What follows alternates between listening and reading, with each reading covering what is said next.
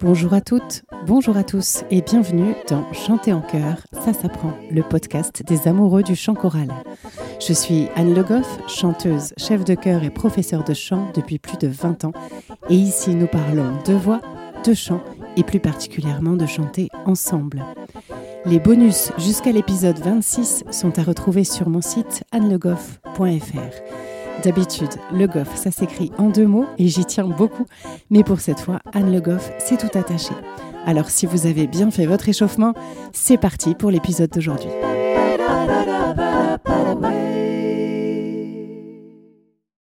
À quoi sert le chef de chœur? La réponse peut paraître évidente, mais il y a différents paramètres, différentes personnalités de chef de chœur aussi, et les rôles du chef changent un peu selon le niveau du chœur et selon la structure qui porte le chœur. Dans un chœur porté par une structure professionnelle, le chef de chœur pourra avoir des assistants, des administrateurs, un metteur en scène, un chef de chant, des profs de chant, des accompagnateurs. Les chœurs amateurs sont le plus souvent organisés en petites structures, ce qui fait que le chef de chœur doit au contraire gérer la majorité des choses. Voyons un peu ce qui lui incombe. Le chef de chœur a beaucoup de missions. Il doit d'abord recruter des choristes et faire passer des auditions, si toutefois le chœur a choisi ce moyen de recrutement. Ensuite, il devra les répartir dans le bon pupitre, en veillant à respecter la voix de chacun, mais aussi en veillant à l'équilibre des pupitres et des voix dans le chœur. Il devra choisir des partitions et élaborer un programme musical en fonction du style choisi par le chœur. Et pour ça, il y a un gros travail de recherche pour trouver les partitions adaptées au chœur, à ses pupitres, à son niveau. Il devra ensuite travailler ses partitions, les apprendre lui-même, peut-être travailler la prononciation et réfléchir à la meilleure manière de les transmettre. Il devra préparer les supports de travail et veiller à ce que chacun ait la partition. Si c'est comme ça que le chœur fonctionne, il devra peut-être préparer des enregistrements de travail pour que les choristes puissent travailler à la maison.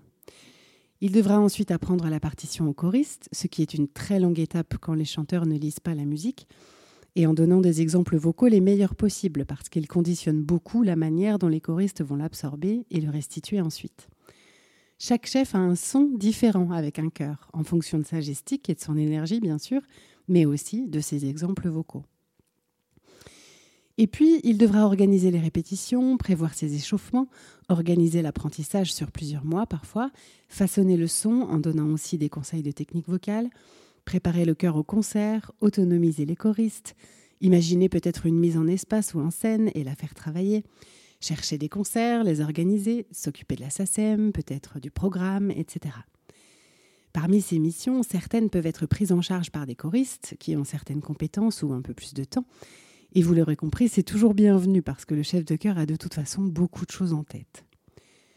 Pour mener à bien ces missions, le chef va devoir bien sûr travailler un minimum sa gestique, déjà pour être compris, mais aussi parce que chaque geste va amener un son ou un autre. Les mains du chef de chœur vont façonner le son du chœur, et c'est donc important d'y réfléchir au moins un peu.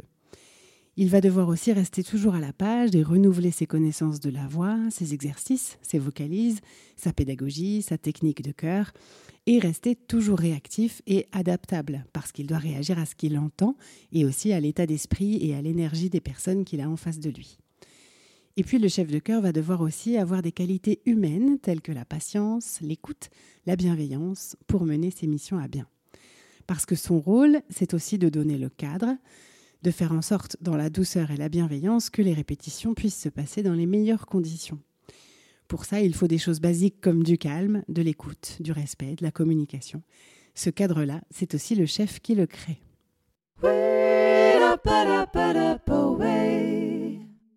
Quelle est la place du chef de chœur dans le chœur? Même s'il a une place physique importante puisqu'il est seul devant le chœur, c'est important que le chef de chœur ne prenne pas toute la place. Selon moi, il est là pour fédérer, pour donner l'impulsion. En anglais, le chef de chœur s'appelle conductor, c'est-à-dire conducteur. Effectivement, c'est lui qui conduit la machine, mais tout seul, il n'est rien du tout. Le chef de chœur doit donc en répétition trouver les meilleurs moyens pour rassembler les choristes, en faire un groupe, une équipe solidaire. Il doit harmoniser, musicaliser ce qu'il a en face de lui. Pour ça, il faut trouver le bon mix entre exigence pointue et encouragement. Et ça, c'est pas toujours facile.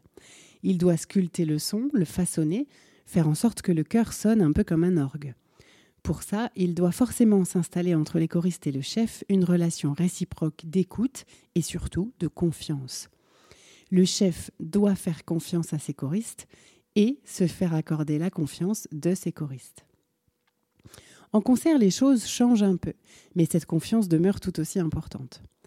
Le jour du concert, le chef doit faire confiance à ses choristes, leur montrer par le visage qu'il est là avec eux, mais qu'il a toute confiance dans ce qu'ils vont donner. Sinon, on peut vite avoir un corps de chef qui trahit un stress, qui se raidit et qui ne va pas du tout aider les choristes. Bien sûr, le chef est là pour donner les départs, le tempo, mais au moment du concert, c'est pas du tout l'essentiel. Si on a bien fait le travail au préalable, les choristes ne devraient presque plus avoir besoin du chef au moment du concert. Ils ont pris suffisamment d'autonomie, ils ont suffisamment répété pour que les choses soient claires pour eux. J'aime bien penser que le premier rôle du chef de chœur pendant le concert, c'est de ne pas gêner les choristes, de ne pas les mettre en danger. Par contre, le chef est là à nouveau pour fédérer, mais aussi pour rappeler par le geste et par des sortes de petits codes installés en répétition, que ça a été formulé ou pas d'ailleurs, des choses qu'on a vues et travaillées précédemment. Il doit insuffler l'énergie, le caractère, la joie aussi. Il doit comme porter les choristes et surtout, il doit rassurer. Et ça, encore une fois, ça passe par la confiance qu'il témoigne à ses choristes.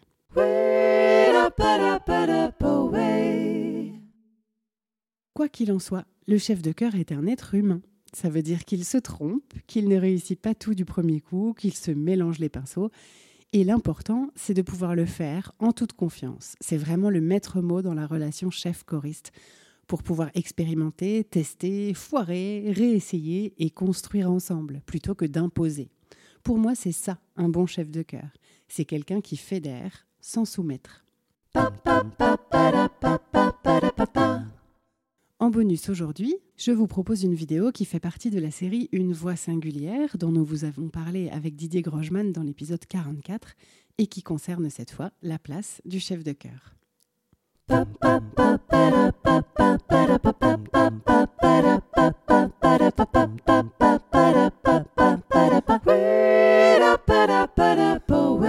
J'espère que cet épisode vous a plu. Si c'est le cas, je vous invite à vous abonner au podcast pour ne pas rater les épisodes suivants et surtout à me mettre plein de petites étoiles et de commentaires sur la plateforme où vous l'avez trouvé. Ça me sera d'une grande aide pour le faire découvrir à davantage de passionnés de chant en chœur. N'hésitez pas bien sûr à en parler à vos camarades choristes, mais pas pendant la répétition, et même à votre chef de chœur. C'est toujours intéressant pour eux d'avoir des ressources et pour moi d'avoir des retours. Si vous souhaitez découvrir les bonus dont je vous parle dans l'épisode, vous pouvez prendre un abonnement à partir de 1 euro par mois sur Patreon. C'est une plateforme de financement participatif qui pourra me permettre de continuer sereinement ce podcast. Cherchez Patreon, P-A-T-R-E-O-N, et vous tapez Chanter en chœur tout attaché. Le lien est aussi disponible sur mon site annelegoff.fr à l'onglet podcast. N'hésitez pas là aussi à laisser des commentaires, vos questions ou les sujets que vous aimeriez que j'aborde. Merci à tous. On se retrouve la semaine prochaine pour un nouvel épisode de Chanter en chœur. Ça s'apprend. D'ici là, prenez soin de vous et de votre voix.